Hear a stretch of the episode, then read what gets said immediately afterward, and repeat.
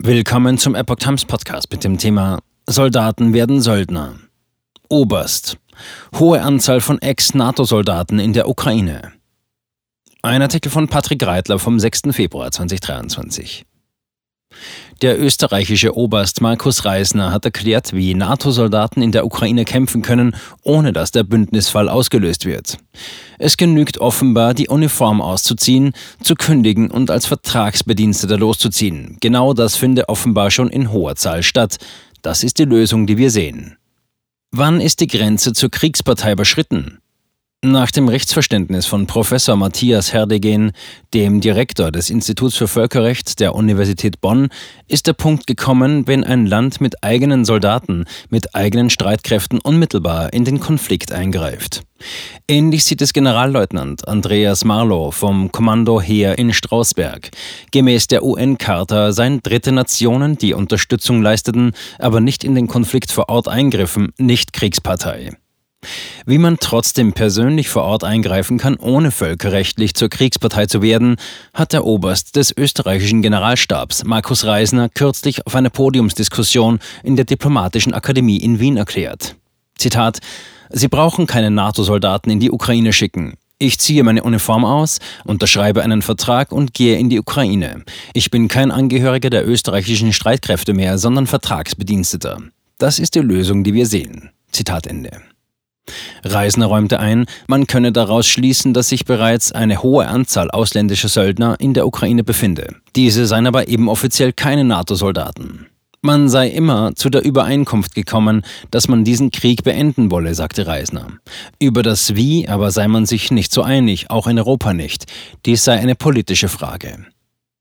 Fasselabend. Es gibt keine niedergeschriebene Zielsetzung. Für Werner Fasselabend, den ehemaligen österreichischen Bundesminister für Landesverteidigung, ist für das pro-ukrainische Bündnis eines eindeutig. Es gibt zweifelsohne keine klare Zielsetzung und keine niedergeschriebene Zielsetzung, sagte er bei der gleichen Veranstaltung.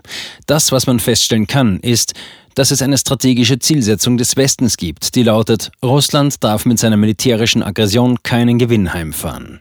Zitat Ende. Dazu gingen die Auffassungen der Ukraine und der anderen allerdings auseinander, räumte Fasselabend ein. Die Ukraine bestehe darauf, dass das Territorium des gesamten Landes zurückerobert werden müsse. Andere meinten, der Status 2014 kurz nach der Krim sei der relevante. Man müsse realistischerweise zugeben, dass die Eroberung des Donbass, also der Region Donetsk und Luhansk, für die Ukraine äußerst unwahrscheinlich sei, so der Ex-Verteidigungsminister. Bei der Krim ist dies ähnlich, wenn auch nicht in diesem Ausmaß. Hier sei die Frage der strategischen Auswirkungen groß. Ein Verlust der Krim würde für Russland ein Fiasko im Schwarzen Meer bedeuten. Reisner. Es braucht diese einigende Kraft. Reisner skizzierte die beiden Lager, die es momentan innerhalb der NATO gebe. Die baltischen Staaten, die zentral- und osteuropäischen Staaten und Großbritannien neigten dazu zu sagen, Zitat, jetzt ist der Moment da. Jetzt werden wir den Russen zeigen, wo sie hingehören. Zitat Ende. Deutschland, Italien und Frankreich aber vertreten den Standpunkt, nicht so weitermachen zu können. Es herrsche derzeit ein handfester Wirtschaftskrieg, gab Reisner zu bedenken. Europa habe 42 Prozent seiner Rohstoffe aus Russland konsumiert. Allein Österreich habe 83 Prozent seines Gases aus Russland importiert. Nun könne man nicht von einem auf den anderen Moment den Hahn abdrehen und sagen, es sei nichts passiert. Wir haben die Uhren, die Russen haben die Zeit. Den Effekt spürten wir nicht so, weil es einen milden Winter gebe und die Regierung die richtigen Maßnahmen getroffen habe, sagte Reisner. Nun aber brauche es diese Führungsstärke, diese einigende Kraft, die entscheiden müsse, entweder wir unterstützen die Ukraine mit allem, was dazugehört, oder wir gestehen uns ein, ein Europa als postheroische Gesellschaften, dass wir dazu nicht bereit sind und versuchen, diesen Krieg zu beenden. Auch wenn das heißt Verhandlungen. Und auch wenn das heißt, die Situation wie in München 1938, das Dazwischen wird uns nicht weiterhelfen, prophezeite Reisner. Der Zeitfaktor sei dabei entscheidend. Wir haben die Uhren, die Russen haben die Zeit. Zitat. Wenn wir nicht ernsthaft versuchen, als Europa und auch in Österreich all die Maßnahmen zu treffen, die Vorsorge durchzuführen, um die nächsten Jahre zu überstehen, zum Beispiel im Hinblick auf die Rohstoffe, auf die wirtschaftliche Situation, auf die sicherheitspolitische, dann werden wir große Probleme bekommen, sagte Reisner. Dies zu verhindern, seien wir unseren Kindern und Enkelkindern schuldig. Zitat Ende. Geopolitische Interessen unklar. Reisner verwies auf den 20. Parteitag der Kommunistischen Partei Chinas, KPC. Dabei hätten der chinesische und der russische Außenminister in einer Abschlusserklärung verkündet, dass niemand das Voranschreiten dieser beiden Völker aufhalten werde und dass die Einigkeit des russischen Volkes nicht in Frage zu stellen sei. Andererseits glaubten noch viele Menschen, China stünde nicht auf der russischen Seite, weil KPC-Chef Xi Jinping und US-Präsident Joe Biden sich die Hände geschüttelt hätten. Zitat, wenn Sie in eine chinesische Tageszeitung hineinschauen, dann lesen Sie ganz andere Dinge, als Sie bei uns lesen, erklärte Reisner. Lage zwischen USA und China angespannt.